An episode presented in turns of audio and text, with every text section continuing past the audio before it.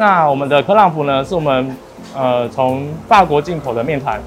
对，那吃起来呢有可颂的酥脆，那有松饼的 Q 软。那外面市售上的很多肉桂卷里面都有蛋，所以我们做出了一个没有含蛋的，但是却不会因为没有蛋却失去它的湿润感的。那我们就是用牛奶去补足它这个部分，但也不会因为没有蛋就吃起来很干。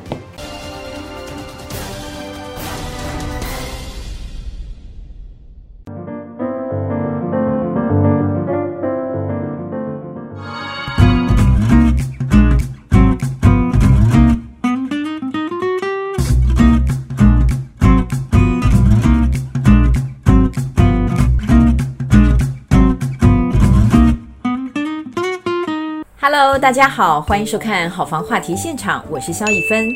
今天的节目，我们带大家前进新北市土城区的永宁生活商圈。位在土城主要干道上的永宁生活商圈，拥有临近快速道路、捷运站的优势。除了多元的交通，永宁的食衣住行也是样样齐全，吸引许多换屋自住客的兴趣哦。在这里的生活有哪些后康呢？快跟着我，还有特派员的脚步，一起进入今天的节目吧！Go！您有吃过不添加蛋制作出来的肉桂卷吗？今天要带大家走访这间主打蔬食餐点的找三宝甜点早午餐。活泼开朗的两姐妹合力开店，研发出奶素和蛋奶素的朋友们都可以享受的甜点美食。招牌的黑糖肉桂卷有湿润的口感和满意的黑糖香气，真的是非常诱人呢！快一起进去品尝看看吧！Hello，大家好，我是今天的好房特派员。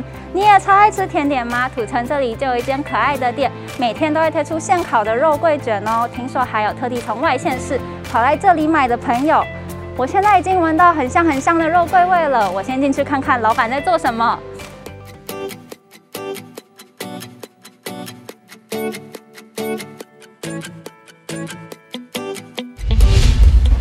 Hello，大家好，我是早三宝的店长凯奇，我是凯琳。因为我们原本做的之前的工作是做餐饮业，那就是喜欢吃美食。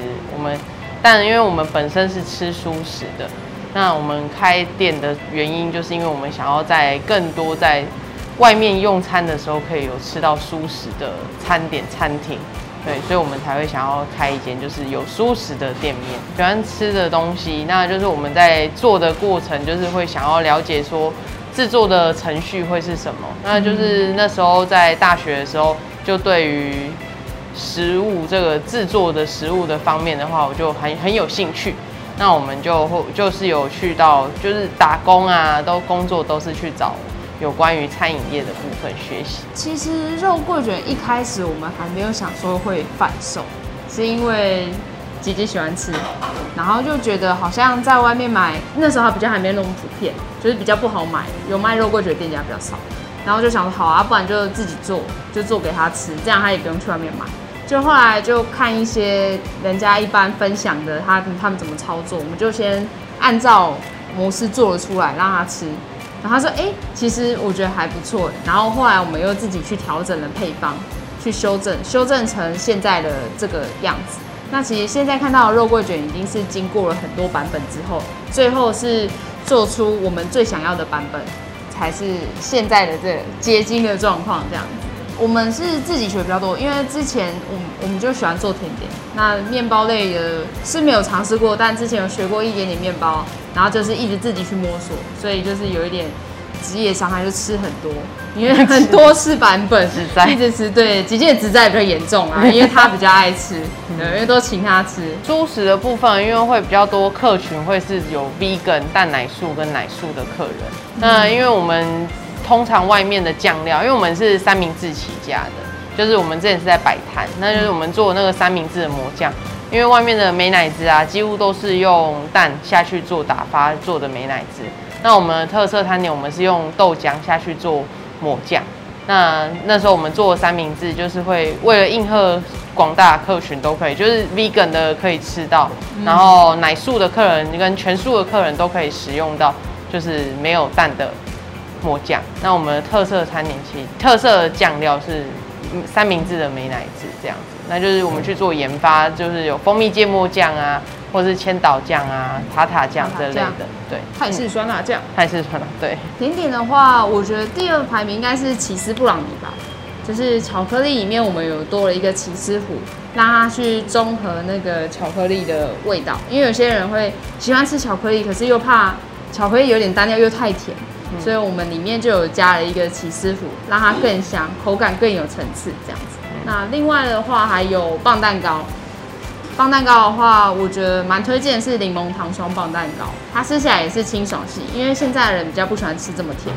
对啊，它吃起来就是有柠檬的清香，又会解腻，但你又可以有吃甜点的那种感觉。我记得有一个是台南还是高雄客人，然后他每次来，他都是我们开门的第一组客人，他来的时时间点，然后他就是说，呃，我今天搭高铁第一班，我一下车我就来这边了。有时候还没开门，他就会在外面。他说我今天特地来，想说来一定要经过吃一下，就印象蛮深刻的。一对母女，店名的部分其实是我跟姐姐一起想出来的。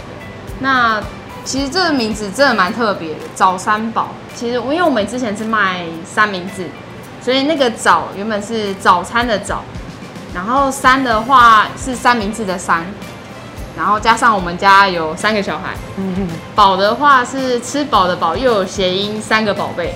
对，那我们想说就把早改成找东西的找，因为之前这间店在规划的时候是希望可以让客人三餐都吃得很饱。对就是之后努力的目标，因为这边附近的大楼比较多啊，就是会有一些妈妈亲子都会来到我们店里面，嗯、那可能就是住在他们在家里附近这样子，有一个地方可以就是吃个早午餐、休息一下的一间小店面。还有，嗯，那边日月光的上班的、哦、日月光上班的，可是银行他们中间休息的时候，他们有时候会过来这边做聚餐。聚餐，对。Hello，大家好，我们是早三宝，我们这边除了好吃的肉桂卷，也有自己手做的甜点哦。之后我们还有闲食重新推出，欢迎大家再到店里面找我们玩，耶、yeah！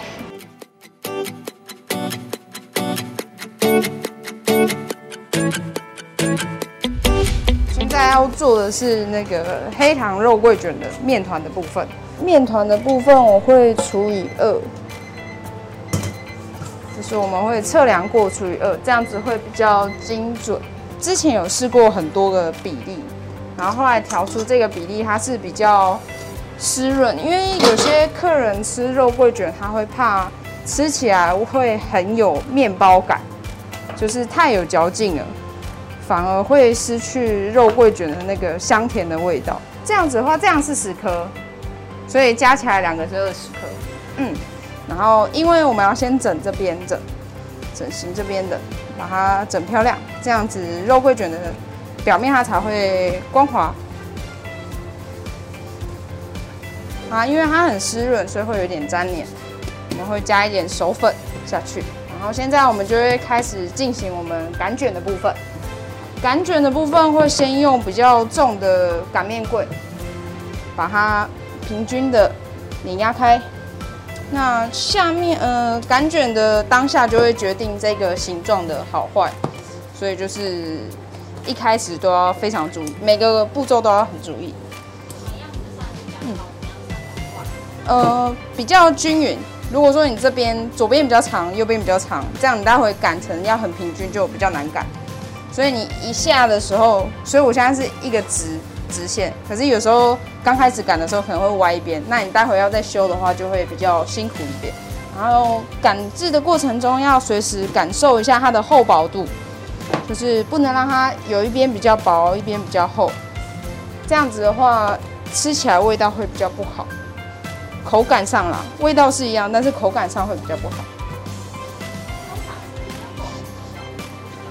嗯，看每个人习惯不一样。像我擀的话，因为我是左撇子，所以我左手会比较用力，所以有可能左边会比较薄。所以如果知道自己左边会比较用力的话，你就要稍微调整一下。那像这样子的话，要把它擀成像这样子 L 状，再把它拉过来一点，随时注意面团的状态。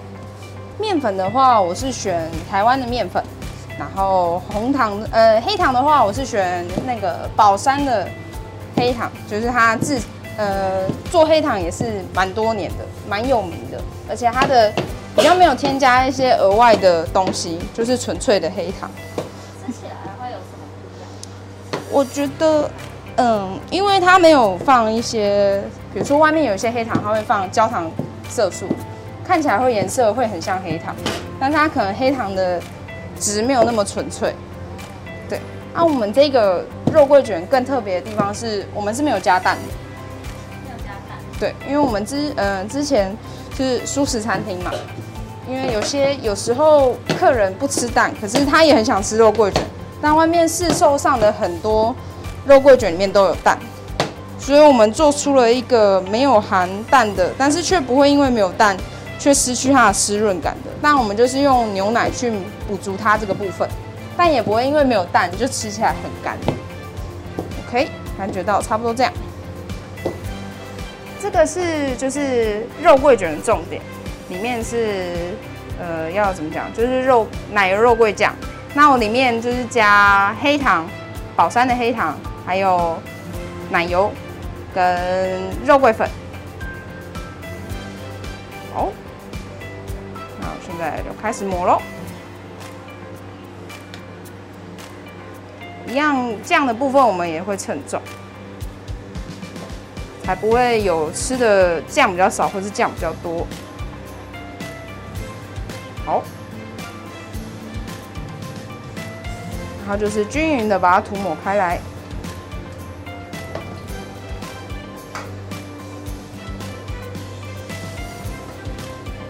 那里面你看到一颗一颗，它是黑糖的颗粒。嗯。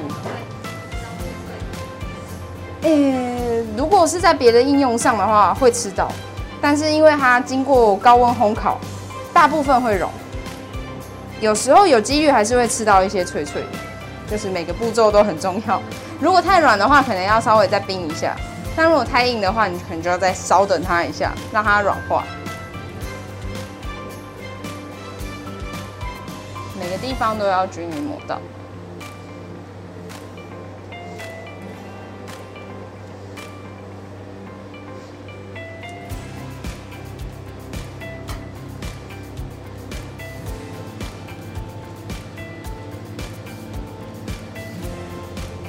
通常都是横向这样抹，就是尽量是同一个方向，横向。可是如果你又直的话，这边的量就会又不一样，所以都是尽量用横向的方式，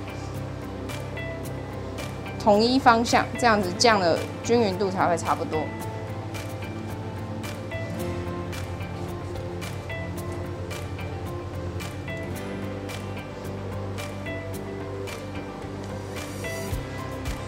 抹完之后就可以开始进行卷的动作。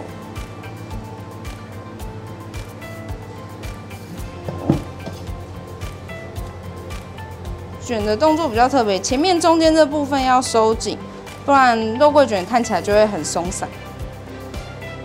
也不能卷太快。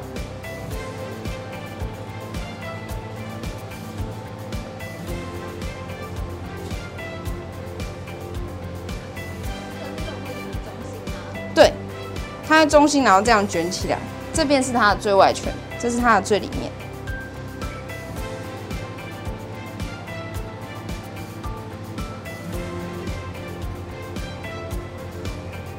边卷要边拉，这样它才会紧致。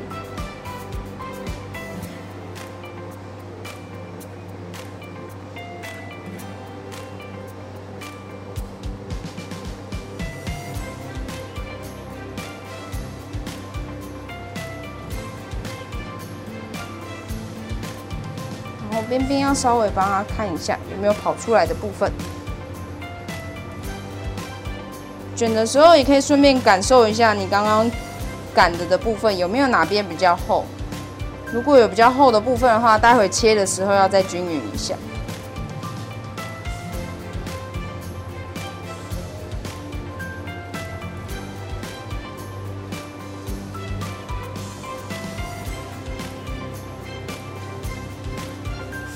多余的粉要把它拍掉。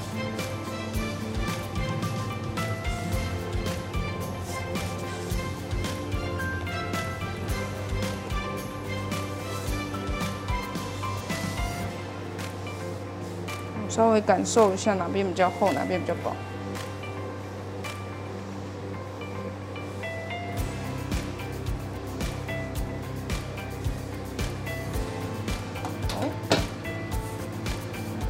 再来，我们要确认它的长度，五十五公分，但是右边偏瘦，所以待会左边在切的时候要切比较小块一点。先大概量稍微的尺寸。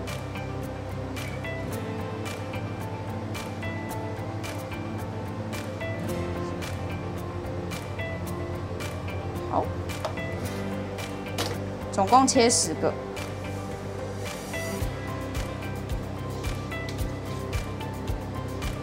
下刀的时候要稍微看一下哪边比较薄，哪边比较厚。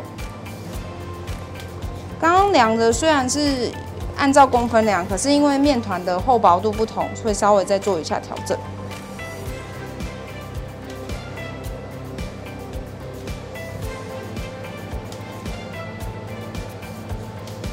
好，那十个之后就可以拿，这是早上我煮好的焦糖酱。对底，嗯、呃，这是底部的部分，到时候烤完的时候会反扣，然后里面还有撒上我们自己烘烤的核桃，好，然后就漂亮的朝下，因为到时候会翻转。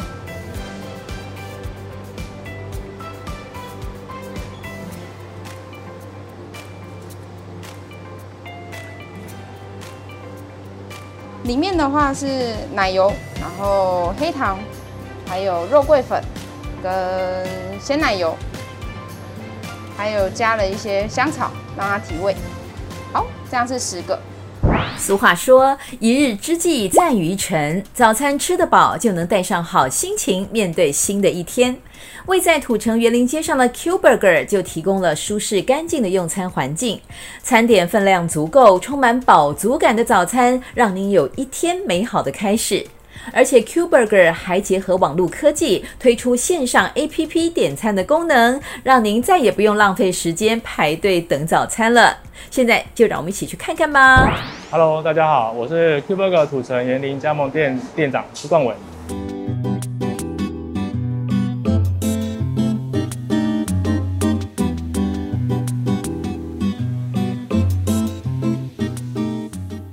呃，我们这个餐点像这个是我们百分之百牛纯牛肉进口的四盎司厚牛。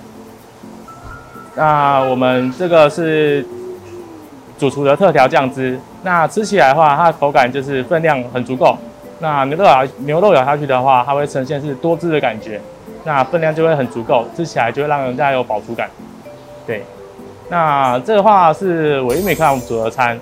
那我们的克朗普呢，是我们呃从法国进口的面团，对，那吃起来呢有可颂的酥脆，那有松饼的 Q 软，对，那这是组合餐，吃起来的话也是比其他早餐店还要分量还要更满足，然后更优惠，对，那这的话，呃，传统早餐店都会有，那只是我们多了呃薯条这个东西，那分量看起来呢就会比较。更丰盛。那我们选的是新鲜的，每天都会进，每天早上都会进行新鲜的生菜。那吃起来就是多了新鲜，然后满足。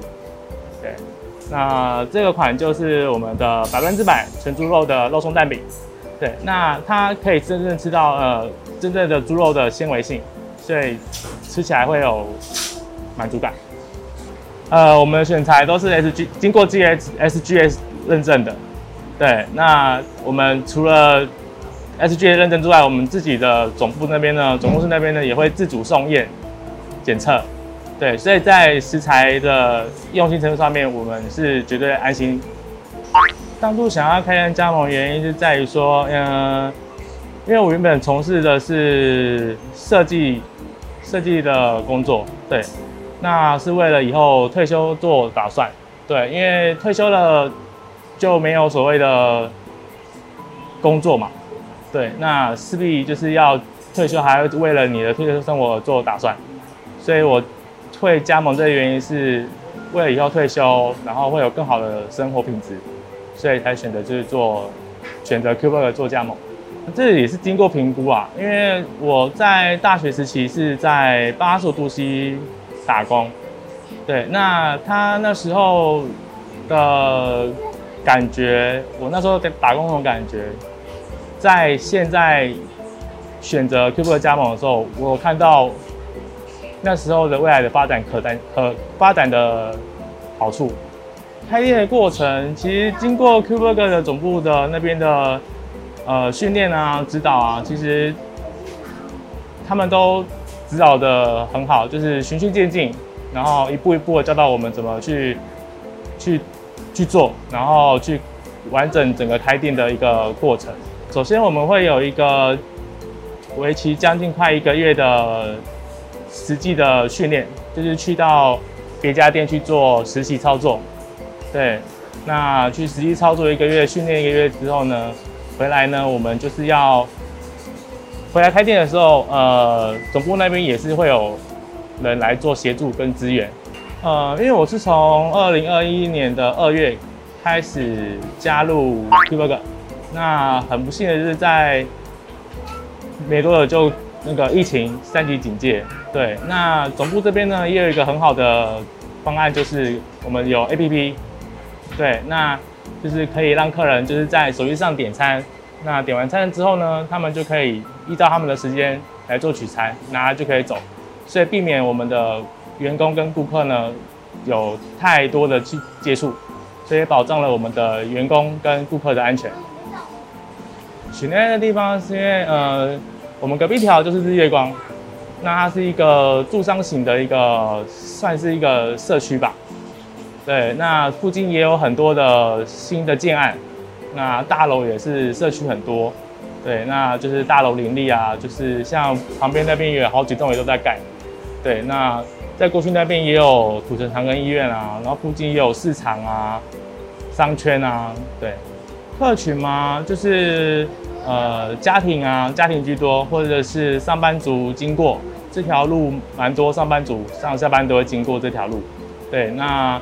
还蛮多妈妈会推着娃娃车带着小朋友进来用餐。首先是我们食材把食材的把关，那再者就是我们的方便性。然后因为我们多了 APP，然后 APP 呢我们有多达十几项的支付方式，所以带客人在取餐的时候呢，可以马上拿就走。所以他早上在刷牙的时候啊，就可能点个早餐，出门的时候可以拿就走，不用像今天早餐店还要这边等。对，这是我们比其他的早餐店的一个优势。那再来是我们的那个用餐环境，对，那就是明亮、干净、温馨、整洁。那我是 Cuber 土城园林加盟店的店长，呃，欢迎大家来土城的时候来照吃早餐哦。好房话题现场的观众朋友，大家好，今天特派员就来带大家认识新北市土城区。土城属于台北都会区的卫星城市之一。所谓卫星城市，是指大城市边缘的小型城市。有很多在大城市工作的人，会因为地缘相近，选择住在周围的小城市。土城区对于台北市而言，就是这样卫星般的一个存在。就地理位置来说，土城区位于台北盆地的西南角，北边是板桥区，西边隔着大汉溪与树林区相望，东北和中和区相邻，东南方越过丘陵地带就是新店区，南方则是三峡区。土城的产业原本以传统工业为主，在政府推动开发下，产业结构逐渐转型。其中以顶普科技园区最具代表性，吸引厂商进驻运作。土城也因为捷运板南线的进驻与通车，更升级了区域的发展。未来也正规划新建新北三莺线以及台北捷运万大线，将更抬升整体区域的发展性。生活机能方面也是非常完善，重点医疗机构有新北市立土城医院。教育方面，国小、国中、高中都有多元的选择。大专院校方面还有红国德林科技大学。休闲娱乐方面，土城运动中心包含了溜冰场及攀岩场，还有手信坊创意和果子文化馆，也是著名的观光景点之一。喜欢亲近大自然的观众朋友，千万不能错过土城的好山好水。每年四五月正是桐花盛开的季节，而土城著名的承天禅寺以及人气最高的土城桐花公园，总是吸引大批人潮前来赏花。近年来，土城积极复育萤火虫的计划也相当有成果，傍晚沿着步道也能观赏漂亮的萤火虫。随着交通越来越方便又多元，结合自然、文化与休闲生活，也让土城成为舒适的居住环境，吸引更多人前来居住。位在交通枢纽又能亲近大自然的永宁生活商圈是非常适合居住的区域哦。除了有良好的学区和医院，周围机能蓬勃发展之外，临近的承天禅寺更是能够让在地居民修养身心灵的好场所。而这样多元又完善的生活机能，也让房价的涨幅非常有感哦。现在呢，我们就一起拜访在地的专家，分析土城永宁生活商圈的房市情况。大家好，我是那个土城区的店长，我叫廖公达。永宁区的话，主要呃，它主要生活机能，当然基本的一些呃食衣住行它都有。那最主要的话，它有一个呃超市，就是大润发。那原则上这附近的住户的话，目前也都是呃平常一些采买什么都会去大润发。那交通的话，因为目前就是板南线，它永宁站其实还蛮方便的。那因为板南线其实上面有大部分的那个交交通全部都会连接得到嘛。那不管是台北市政府或新北市政府，也都是在蓝线上面，所以很多客户其实也是沿着。蓝线在找房子，那如果您是开车的话，因为我们旁边就有那个国道三号，那其实三号的话其实就是北二高嘛，那你要北上或南下也都很方便。那最近的话还有就是六五也通车了，就是那个特快。那六五的话基本上就是贯穿土城到五股，那等于说你在五股工作，五股附近新庄工作的那个那个客户的话，其实你走那个。六五过去的话，大概十五分钟、二十分钟啊。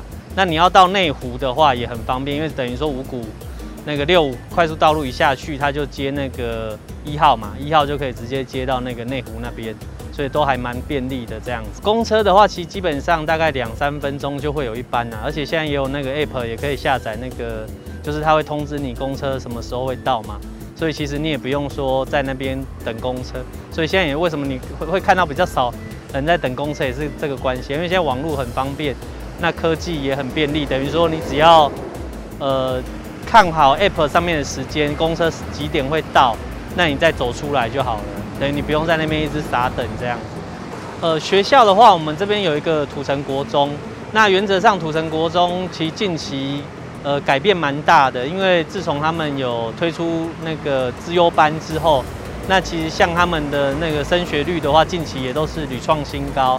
那像最近的话，甚至有二十几个上北一女建中这样，其实是改变蛮多的。那代表他们其实教学上是蛮用心。那现在甚至蛮多客户是希望可以就读土城国中这个学校，然后来附近找房子这样。医院的话就是土城医院，它在金城路上。那它也是呃目前是那个长庚 BOT。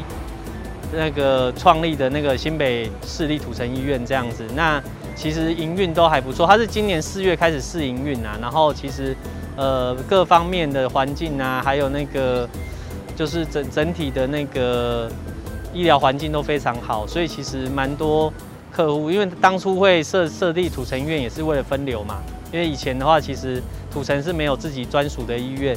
那如果说那个民众要就医的话，就只能去亚东或者去三峡的恩主公。那其实现在多了一个土城医院，其实蛮多客户也会觉得，因为毕竟人都会老嘛，所以其实有一个医院也是对土城来讲是一个蛮不错的利多啊。如果是公园的话，目前其实因为它旁边就临近呃土城一个蛮知名的叫做成天禅寺一个景点。那只要到了假日，基本上都会有很多那个外来客，或者是其他地方板桥啊、新庄、树林的那个民众来这边就是爬山呐、然后顺便就是呼吸新鲜空气这样。那而且呃，它比较特别就是我们那个土城的话有一个桐花季，就是五月的时候有个桐花季。那那到时候去那个时间来土城，就是成天禅寺这边爬山的话，其实就可以。看到满山满谷的桐花嘛，很漂亮。那或者你是三四月来的话，其实它这边有在做那个萤火虫的复复出啦，所以就是等于你那个时间点来的话，你也可以看到很多萤火虫，因为已经慢慢复育一段时间，算是有成果了，所以其实你也可以都可以查询它什么时候有一些活动相关活动的时间，然后都可以选择时间来来永宁这个商圈玩这样。呃，其实目前来讲的话，从去年呃，去年呃二零二零年到目前今年，房价大概已经涨了十趴左右啦。那以我们自己在观察的话，其实这一波应该呃房价涨势应该会持续下去，因为几个因素啦。因为第一个当然是通膨嘛，因为其实现在油价也在涨，那民生物资什么都在涨。那你为了抗通膨的话，其实因为台湾能够投资的管道比较少。所以大部分钱不是放股市，就是放房市。那股市因为其实现在已经到一万七、一万八，也算是蛮高档的。那其实股市的震荡就比较大嘛。那房市相对还是比较稳定。那所以有些客户他为了要抗通膨，其实也会把钱放在不动产，就是这个原因。那再来的话，当然就是利率嘛。那目前还看不到什么升息的条件呐。最快可能也会是明年年底才会有升息的条件。所以在明年年底之前，我们预测这一波可能还是会房市还是会持续往上。那当然，所以如果您有购物需求的客户，还是会建议现在是一个进场的时间点啊。呃，其实会来买永宁生活圈比较多客户，大部分都是自住啦。那因为它刚好有结合到我刚才讲成天禅寺那边也有一些呃山上的住宅。那有些客户其实就是可能呃退休了，然后养老。也会搬过来这个地方，因为山上环境确实是比较好，然后也比较适合就是养老的生活，因为步调也比较缓慢呐。对啊，所以有些客户真的，因为我们之前也有一个客户，就是他也是把中和的公寓卖掉，然后搬到土城南天母这边的房子，因为他那时候好像是免疫系统，因为就是生活太紧凑，然后免疫系统出了问题，然后后来医生是建议他可能找一个比较步调比较缓慢的地方。然后先调养身体，因为毕毕竟你赚再多钱，没有健康的身体也没有用嘛。所以后来他就把中和的公寓卖掉，然后搬到南天母这边的住宅山上的房子。然后每天他就是五六点就起床，然后去爬山这样。他其实是他那个病，他说大概他爬山爬了两三年之后不药而愈了。呃，重化区的话，其实我们就是临近的话就是土城重化区啦。那呃，土城重化区是比较靠近土城站这边，但是因为其实如果以捷运站距离就一站之隔而已嘛，那骑车的话大概也是三到五分钟就会到重划区的范围，所以其实现在蛮多客户的话也会选择就是在重划区里面自产或者是呃买房子自住这样子，因为毕竟整个重划区的环境相对是比较舒适的，因为它人行道都内缩嘛，所以变成你道路都是笔直棋盘形的。所以至少整个环境是未来可以期待啦，因为其实现在也也有蛮多从化区都已经有初步的规模嘛，像比较知名就是板桥新板特区或者三峡有个北大特区，那其实客户看到现在的新新板特区跟北大特区，等于就是未来的土城从化区的蓝图嘛，啊，这个是可以期待的这样。呃，就是其实土城的人都是蛮有人情味的啦，那所以其实也蛮。鼓励就是，如果说有客户，不管你有自产或者是自住的需求，因为现在其实土城的交通也很便利，不管是呃交流道，甚至捷运，基本上啊医院啊学区这些该有的都有，那生活机能也都蛮便利的。所以如果说有些客户有以上的换屋或者自住的需求，其实都可以来土城走走看看，然后我们都会给你提供最圆满的服务这样子。那就是以上是跟大家分享那个土城，呃，就是永宁区的一些基本的状现况啊。那如果说对永宁区有兴趣的，不管是就大大家朋友都可以过来走走看一看，那我们都会提供你最圆满的服务。这样，我是土城区的那个永庆房屋的店长，那很高兴就是有这个机会跟大家介绍永宁区的现况。谢谢大家。今天我们为您介绍了土城区永宁生活商圈的优质店家和周边发展，透过在地专家对房市最前线的观察，更深入了解区域的优势和发展方向。如果您喜欢这一集的节目，不要忘记按赞、订阅，并且大力分享给亲朋好友哦。